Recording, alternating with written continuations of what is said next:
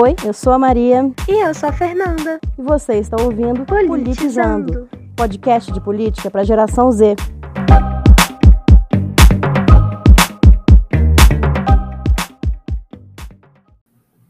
Ei, gente, tudo bem? A gente voltou aqui com mais um episódio de Politizando. Eu sou a Fernanda. É um prazer aqui estar falando com vocês. E eu tô aqui com a Maria. Tudo bem, Maria? Oi, Fernanda, tudo jóia? Gente, para quem está ouvindo a gente, vocês devem ter percebido, ou não, né? Que a gente deu uma parada e, enfim, a gente está repensando o podcast mesmo. A gente já falou muita coisa. Nesse momento que a gente está agora, eu acredito que cada vez a Fernanda tem menos dúvidas, né? Porque ela já aprendeu muito. Então, ver coisas acontecendo por aí, ela já saca e nem precisa de me chamar para nada. Já está uma mulher forte e independente, sabe? Então a gente resolveu que a gente vai fazer o episódio quando a gente tiver com vontade, quando a gente tiver uma coisa interessante para falar, quando surgir uma questão, e a gente faz, porque afinal de contas o podcast é nosso e a gente não é obrigada a nada, não é mesmo, Fernando? com certeza. Então aqui, gente, assim, uma coisa bem, sei lá, descontraída, tô com vontade que sabe quis trazer, né? Uma coisa para vocês que eu achei interessante espero que vocês achem também. E é isso, tá tudo tranquilo. Então vamos lá, o que, que você trouxe para mim hoje? Qual que é o que, do que vamos debater? Então, é, há um tempo atrás, né, quando a gente ainda estava fazendo as coisas, é, teve um assunto que você chegou a comentar comigo que eu achei bem interessante, que foi sobre uma coisa, né, que você falou que teve muitas manifestações que aconteceu em junho de 2013 então, assim, eu sei de algumas coisas, mas eu acho que para a gente começar esse episódio, você devia começar explicando do começo, no que, que aconteceu em junho de 2013, que antes de você falar comigo, eu nem sabia que tinha acontecido. Você tinha quantos anos em junho de 2013? 2013, eu tinha. Eu não tinha feito aniversário, então eu tinha sete anos. Você tinha sete anos, né? Então realmente você não sabe de nada, inocente. É, então, é, você começou, ah, começa falando o que aconteceu, mas explicar o que aconteceu já é a parte mais difícil da parada, sabe? Porque foi uma coisa que, que é difícil de ser analisada, tanto que eu faço às vezes, é, é isso, isso é um assunto que aparece em sala de aula, né? É, vamos debater para nós, junho de 2013. Os analistas especialistíssimos, os professores universitários, eles têm dificuldade de, de, explicar até hoje o que aconteceu em 2013. O que a gente sabe de 2013 é que foi é, o princípio do apocalipse, assim, tudo que está acontecendo hoje no Brasil, tudo começou a dar errado em 2013. Foi o ano que marcou o início do fim do Brasil, sabe? Para mim foi isso. Desde lá a vida realmente só piorou, foi ladeira abaixo desde 2013. É... Mas então, tentando explicar, mas vai ser sempre ruim a explicação, porque é difícil de entender, né? Imagina coisas assim que acontecem, é, é muito orgânico, assim, vem da sociedade várias demandas diferentes e não tem coerência. Foi junho de 2013 foi as maiores manifestações que o Brasil já viu, assim, acho que desde a direta já, se não me engano, talvez até maior. Foi um negócio assim, é, sem explicação, milhões de pessoas na rua, milhões de pessoas na rua em várias cidades, desde as cidades mais pequenininhas do Brasil até São Paulo, assim, acho que São Paulo chegou a dar quase um milhão de pessoas na rua. Foi um negócio impressionante, foi um negócio sem precedentes. Foi realmente impressionante. E aí o que aconteceu foi o seguinte: em 2013, a gente estava no governo Dilma, saudosa presidenta Dilma Rousseff. Deus a tenha. É... Saudades dela mesma. Às vezes eu tô cozinhando aqui, você já viu um vídeo que ela tá explicando o que, que mulher, que dama, que mulher fina. Que ela tá explicando para os jornalistas como que faz o macarrão carbonara. Não. Ai, é maravilhoso. Ela explica, aí você vai lá, pega a pimenta do reino, tic, tic, tic, Toda vez que eu pego uma pimenta do reino e começo a jogar na minha comida, vem a vozinha da Dilma falando tic, tic, tic, tic, tic. Ah, fantástico, velho. Que saudade da Dilma, na moral. É, mas, enfim, é o seguinte. É, estávamos no, no governo Dilma. E você sabe, com certeza, que em 2008 teve um crash da Bolsa de Nova York. Foi a crise de 2008 que se alastrou para o mundo inteiro, correto? Correto. Então, em 2008, essa crise bateu nos Estados Unidos. Em 2009, essa crise bateu na Europa. Em 2000 e em 2000, mais ou menos em 2013, essa crise começava a chegar aqui na América Latina. O que aconteceu? A América Latina, o Brasil em específico, ele segurou as pontas muito bem é, na, na, época mais aguda da crise, porque a China é, atacou a crise, foi a China que salvou o mundo da crise, digamos assim. A China entrou num, num boom de crescimento muito grande. Eles construíram, assim, horrores de obras públicas para poder é, é, incentivar a economia, né? E como a China não é um país capitalista, estritamente falando, o Estado tem poder de falar, a empresa produza tal coisa, faça estrada, faça obra pública, faça túnel, faça ferrovia, faça um tanto de coisa, entendeu? Então a China entrou nesse boom de crescimento. No que a China entrou num boom de crescimento, a gente cresceu junto com a China. E as commodities que o Brasil produzia, inclusive o minério, que era bem, é, era bem valorizado e estava sendo muito usado por causa desse crescimento de, de obra da China, né? A gente cresceu junto, foi nessa onda da China. Depois disso, é, desacelerou o crescimento chinês e o preço das commodities caiu também. Nisso, a nossa economia começou a desandar. A Dilma matou essa crise a peito, ela segurou a onda e tentou tocar um projeto de desenvolvimento. Só que é, o que acontece? A situação é engraçado, porque na verdade é, é a coisa estava boa. E é por isso que é tão difícil de explicar, inclusive. A coisa estava andando bem, a gente estava bem, a gente estava viajando para o exterior, nossa moeda estava de boa, é, e ela estava matando esse projeto a peito. Porém, o empresariado, e aí eu acho que a explicação mais convincente para mim é essa, sabe? Que é, o empresariado brasileiro é, não queria levar a cabo o projeto de desenvolvimento que a Dilma tinha em mente que era, por exemplo, com coisas tipo Minha Casa Minha Vida, é... enfim, porque, eu, porque tem dois tipos diferentes de empresário, digamos assim. Um deles nem é exatamente um empresário, mas digamos, tem um cara que tem uma fábrica, o cara que produz coisas, que é o, o típico burguês, que a gente chama, que é a pessoa que detém meio de produção, certo? Então, ele, o que é um meio de produção?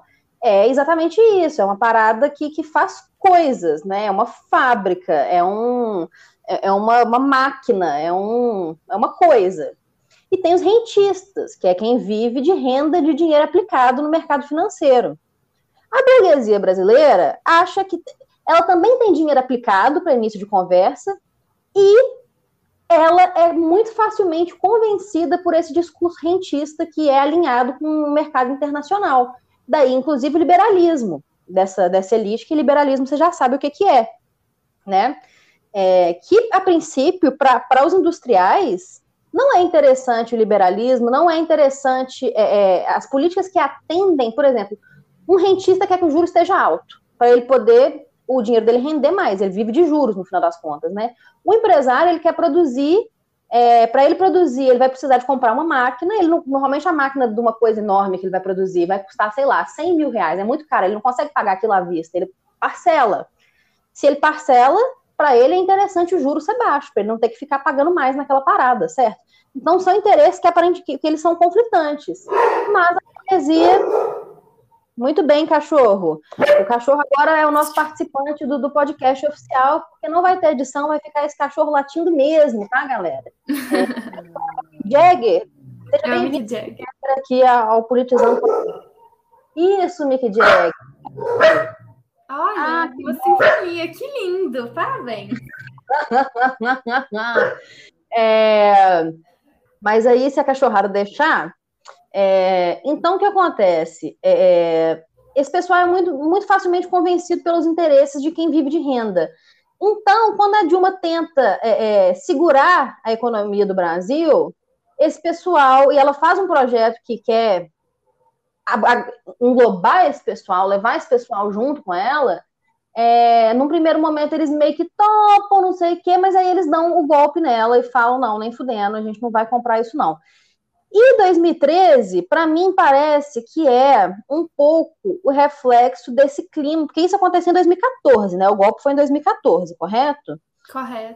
Parece que 2013 foi tipo pré-golpe. Foi a gente vendo, foi a gente vendo é, o pessoal, esse, esse antipetismo saindo do, da esfera dos rentistas e dos empresários da nossa burguesia e dos nossos, dos nossos rentistas e convencendo a população de maneira geral de que não, é, é, é, é muito péssimo é, o governo da Dilma. E aí veio um tanto de, sabe, a Veja atacava ela, você vai ver capa de revista da época, ah, a Dilma é uma descontrolada, os surtos da presidenta da República, que distratou fulano de tal, não sei o que, não sei o que, não sei o que.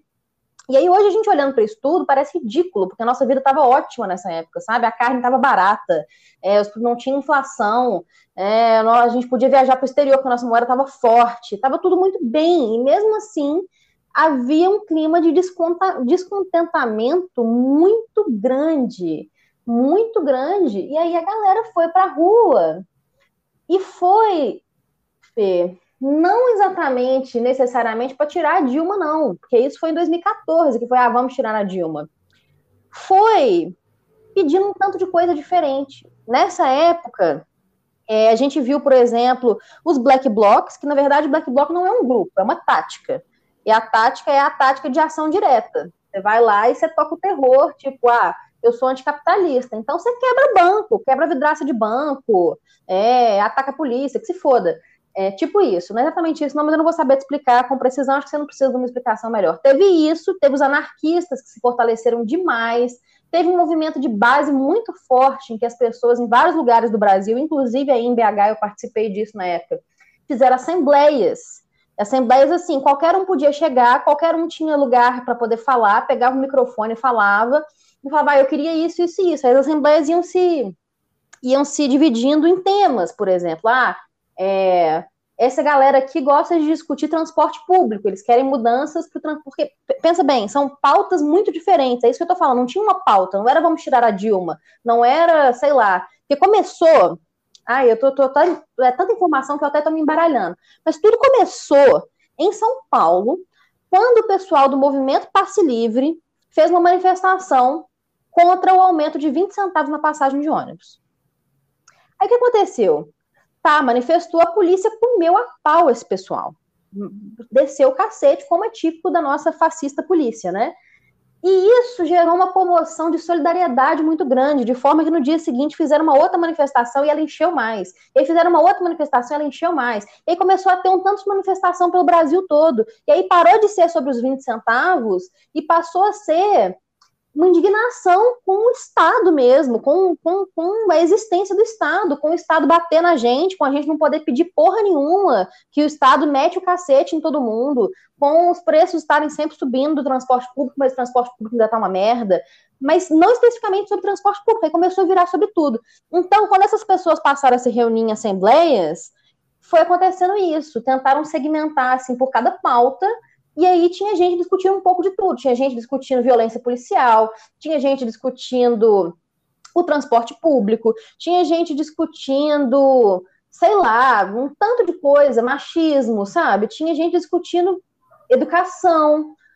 Teve várias organizações diferentes, não foi uma coisa, foram várias. Então isso aconteceu. De um lado teve isso, o que foi muito legal, porque foi a época em que muita gente se politizou pela primeira vez. Eu, por exemplo, me politizei pela primeira vez nessa época. Eu estava no terceiro ano da escola nessa época, e eu fui muito nessa onda de, ah, tô contra tudo, contra todos, o Estado é uma merda. E uma onda meio. Você não vai nem saber esse termo, mas a gente fala uma onda coxinha. Você sabe, você conhece esse termo, coxinha? Nunca ouvi falar, não. Não, é tipo, um, sabe, é um reacionáriozinho, burguesinho de direita, assim, que antes a gente chamava de coxinha, agora esse pessoal virou os bolsonaristas, sabe? Vai com a bandeira do Brasil. Era meio essa onda, despolitizado, sabe? Era só um, um ódio geral. Aí a gente foi.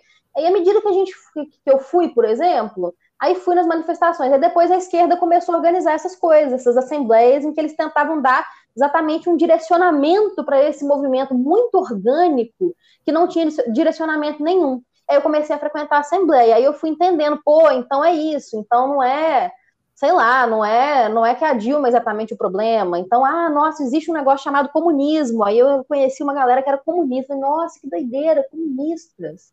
E aí me ensinaram um pouco o que era o comunismo. Aí eu comecei a colar nas assembleias, as assembleias tinham uma presença anarquista muito forte porque o anarquismo ele prega muito essa organização por baixo, sabe?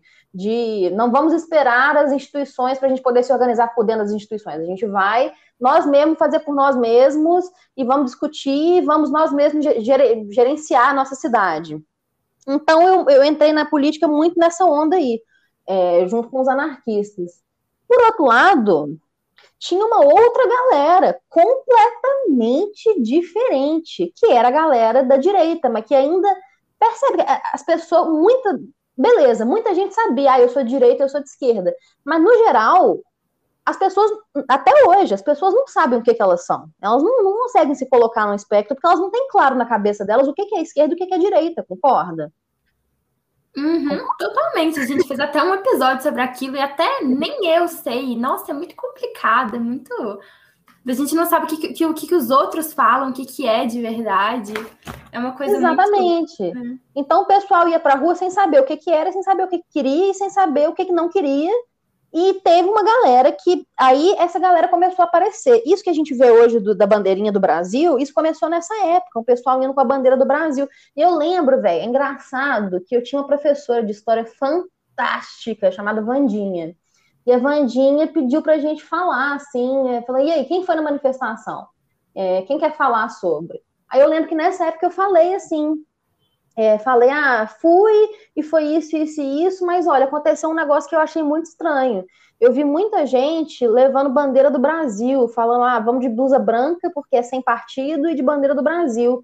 Mas isso para mim é estranho, Vandinha, porque a gente tem estudado aqui negócio de fascismo, negócio de nazismo, e isso para mim de ficar levando bandeira do Brasil e falar que é sem partido, que é a pátria, que é a nação, que é não sei o que, isso é muito estranho. E, velho, que acertado isso que eu falei. É, assim, é, é, marcou muito, porque depois isso foi se tornando muito mais claro que alguma coisa bizarra estava acontecendo. Que essas pessoas, por um lado, teve os anarquistas, os comunistas, os libertários, os autonomistas, que estavam fazendo um trabalho massa, e daí, por exemplo, em BH, você já ouviu falar do Tarifa Zero, BH? Já, já sim o Tarifa Zero saiu de junho de 2013. O Tarifa Zero, quando eles fizeram essa Assembleia Popular Horizontal, que dividiu em vários grupos de temas diferentes, o Tarifa Zero era o grupo que discutia mobilidade urbana. Inclusive, foi uma, depois eu fiz parte do Tarifa Zero, foi um puta trampo até a galera desvincular, assim, parar de chamar grupo de trabalho de mobilidade urbana Tarifa Zero, sabe? É, se tornar uma coisa autônoma da Assembleia, porque surgiu aí. E do outro lado, o movimento Brasil Livre, o MBL, também surgiu daí, também saiu daí. Então, esse foi um momento em que a esquerda e a direita é, foram para as ruas juntos, junto com uma massa enorme de pessoas que não sabiam o que, que era direita nem o que, que era esquerda. E depois, ao longo dos anos, quando os anos foram passando, e aí no ano seguinte veio o impeachment da Dilma, e a gente viu que é, é os empresários estavam financiando para caramba esse pessoal que veio a ser o MBL, que veio a ser um tanto de gente de direita, estavam botando grana para poder fazer a Dilma cair. É, a, sabe, esse foi um momento de confusão, e a partir daí as pessoas foram se segmentando e foi tudo se tornando um pouco mais claro. Que tinha, que não era, ah, somos um só, nós somos o povo brasileiro, estamos na rua pedindo abstratamente que o nosso país se torne um lugar melhor, sabe? A partir daí, nesse momento estava tudo confuso. A partir daí começou a se delinear que a gente tem projetos diferentes de Brasil que estão em disputa. E isso começou a ficar claro aí. Mas nesse momento estava todo mundo junto na rua. Entendeu? Entendi. Gente, eu acho esse tipo de cachorro de novo. Eu acho esse tipo de coisa tão emocionante, sabe? Tipo, eu fico assistindo uns filmes e não tem nada que eu acho mais, sei lá, aquela coisa que arrepia pelo seu braço inteiro, que é todo mundo se juntando para poder fazer alguma coisa junto. Então, assim, né, você tá falando que cada um tava querendo uma coisa diferente, mas eu acho tão legal. Eu gosto até de manifestações, eu nunca fui nenhuma, eu morro de medo desse tipo de coisa, mas eu acho tão legal as pessoas se juntarem e você principalmente falar que isso, né, te levou a querer participar mais. Tipo assim, eu lembro de muitas coisas, sabe? Sabe, que já aconteceram, que, já, que, já, que eu já vi, tipo assim, uma coisa que eu achava que nem ia tomar grandes proporções, isso acabou mobilizando um tanto de gente que eu nem sabia que ia conhecer, sabe? Nem saber que aquilo ali estava acontecendo, igual, sei lá, Big Brother, sabe? Tipo, do nada, virou um fenômeno, e até a minha mãe, que nem assiste esse tipo de coisa, ficou doida com Gilberto, com Juliette. Então, sei lá, eu acho tão legal quando acontece alguma coisa e junta todo mundo. Eu acho isso tão emocionante, eu acho isso tão importante. Assim, né? É emocionante, gata, deixa eu te falar, gata, gata, gata, gata. É emocionante, mas perceba, é uma farsa. Isso que você está falando, ai, todos juntos somos um. Aí uma imagenzinha de várias pessoas de etnias diferentes, de mãos dadas ao redor da, do globo terrestre, sabe? Isso não existe, gata. Isso não existe. Sempre que isso acontecer, que tiver a impressão de que todos somos um, tem algo de errado. É isso que eu tô te falando. Não tem essa de meu, meu, meu partido é o Brasil. Não. A política é o lugar essencialmente do conflito. A política só existe porque as pessoas não concordam, porque as pessoas não podem concordar, nunca vai ter consenso. Só por isso existe política. Se, se existisse consenso, não era necessário ter a política, entende? Por isso que quando aparecer que está todo mundo ah, feliz de mão dada ao redor do globo terrestre, isso é mentira, isso não existe. E, e desconfie, porque não vai existir. Não, é, é, na política, existem rivalidades reais, existem inimigos reais. Não é que nem em futebol, que, sei lá, eu gosto do Atlético, você gosta do Cruzeiro, mas no final das contas, sei lá, a gente pode ser amigo de todo jeito. Não, eu não posso ser amiga de um bolsonarista. Tipo, não vou ser amigo de um nazista. Não existe isso. Na política há inimigos reais. Não tem essa de, ah, é tão belo quando todo mundo se une. Isso não acontece. Não tem isso de todo mundo se une. Nesse momento ali que a gente estava em 2013, não estava todo mundo unido, não. Enquanto tinha gente falando que é, falando em revolução e não sei o quê, fazendo ação direta e tacando, tacando pedra em, em em vidraça de banco, tinha uns retardados denunciando essas pessoas para a polícia, falando: ó, aqui é um comunista aqui, ó, vem pegar ele. Não tem isso, isso não existe, não tem esse momento. E só em filme, gata, só em filme que você vai ver isso. Já somos todos um. Somos todos um, um caralho. A política é o lugar da disputa e a gente tem que disputar, entende? Olha, em minha defesa, eu tava chegando nessa parte. Que... Ah, tá bom. Porque eu ia falar que, tipo assim, isso foi um lado legal, assim, que parecia uma coisa boa. Só que, tipo assim, é aquele momento que você estava falando, né? Que essa, coisa assim de Bolsonaro, de Brasil, não sei o que, tava surgindo.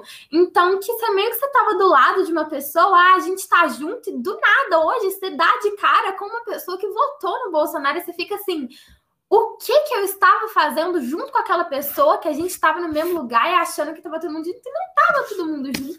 Eu não sei, eu não sei, é, é estranho. Eu sempre fico, sabe, de, de onde que, que apareceu uma coisa dessas? Você falou essa coisa da, da bandeira, né? Comecei a achar isso uma coisa, você fala, não sei, me abriu assim a mente para umas coisas. Agora eu tô pensando, não entendi muito essa coisa do Bolsonaro, não, mas sei lá, velho, é uma coisa estranha.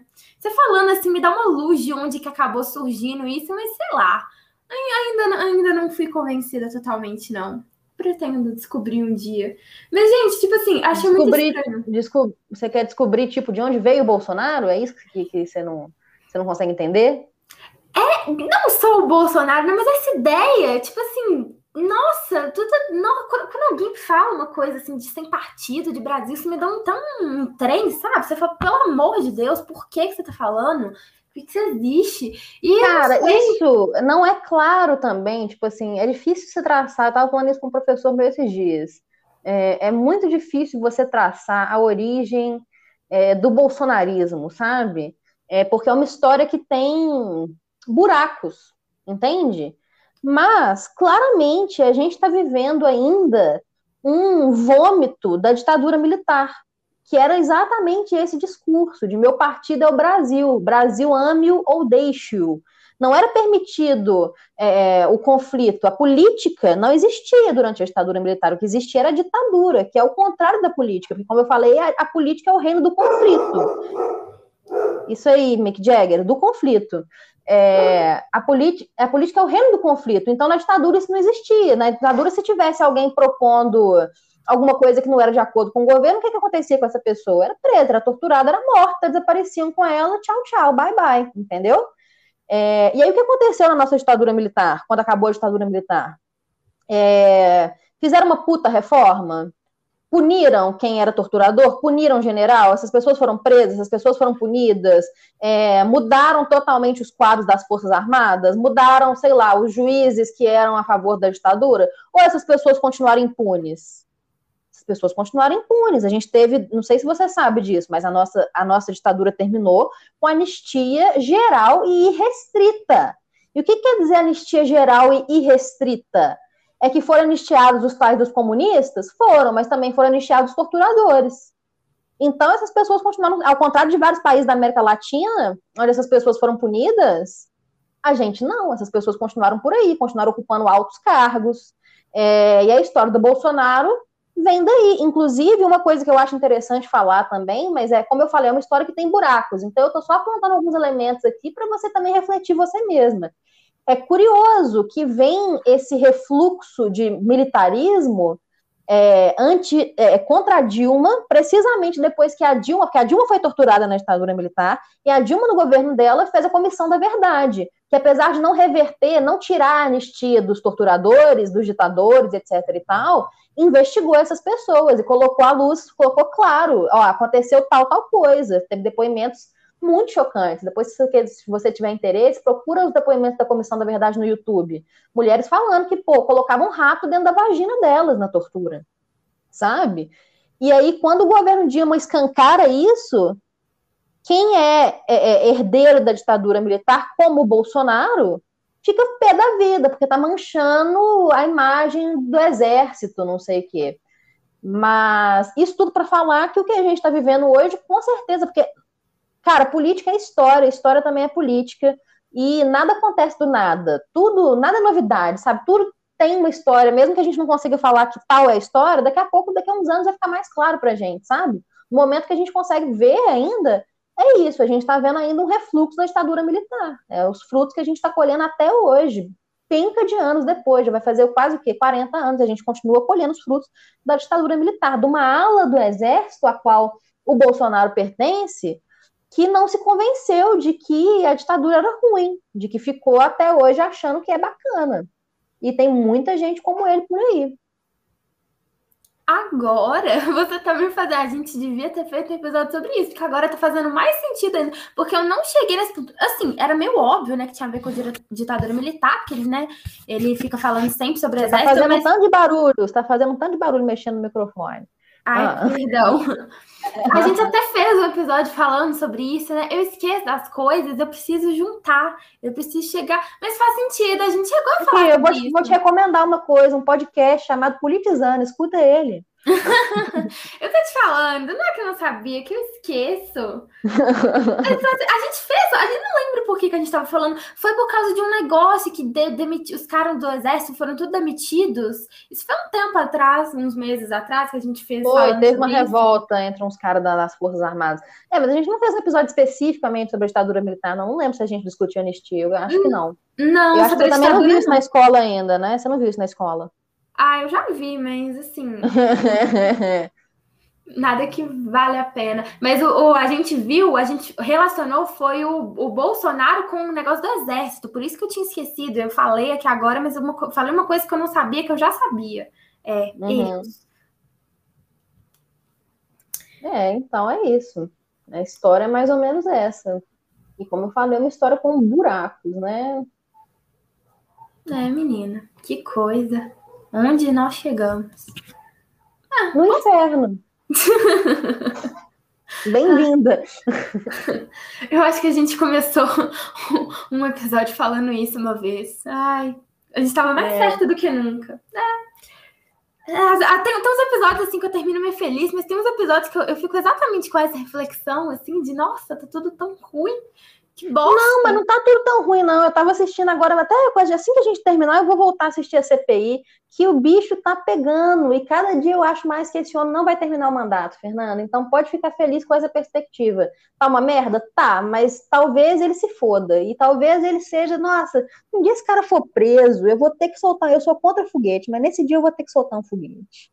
Eu vou ter que soltar um foguete, abrir um champanhe, entendeu? E sair na rua gritando Vai ser o carnaval fora de época. Você acha que ele vai ser preso? Eu acho possível. Assim, não possível. Motivos tem, né? Mas não sei, eu não vejo isso acontecendo. Eu tenho tanta Bicha, mas o, mas o Lula foi preso. É, é, é foda ser para nosso presidente vai ser preso. Se a gente não tivesse um histórico de presidentes presos, seria mais difícil de acreditar. Mas a gente aprendeu um, por que a gente não aprenderia um segundo, né? Eu, cara, que esse homem está fazendo é sem precedentes, é sem precedentes e está estourando um negócio muito forte de corrupção. Por conta da vacina da, da Covaxin. Então, eu não boto mesmo no fogo por nada no Brasil. O Brasil é uma caixinha de surpresa. É, que a vontade, nossa vontade seja feita, então. Concordo. e aí, você tem mais alguma coisa sobre que você queira perguntar ou a gente vai ficando por aqui? Acho que a gente vai ficando por aqui. Eu tô comecei a explodir ideias na minha cabeça, não tô falando nada com nada mais, mas é porque eu tô raciocinando, gente. Ah, então, anota acho... suas ideias, seus, seus questionamentos, seus pensamentos, e aí, quando você tiver coisas para perguntar, tiver, enfim, aí a gente faz mais episódios. Demorou? Demorou. Então tá. Então, tchau para todo mundo aí e a gente se vê algum dia. Tchau. tchau, galera. Fiquem com Deus.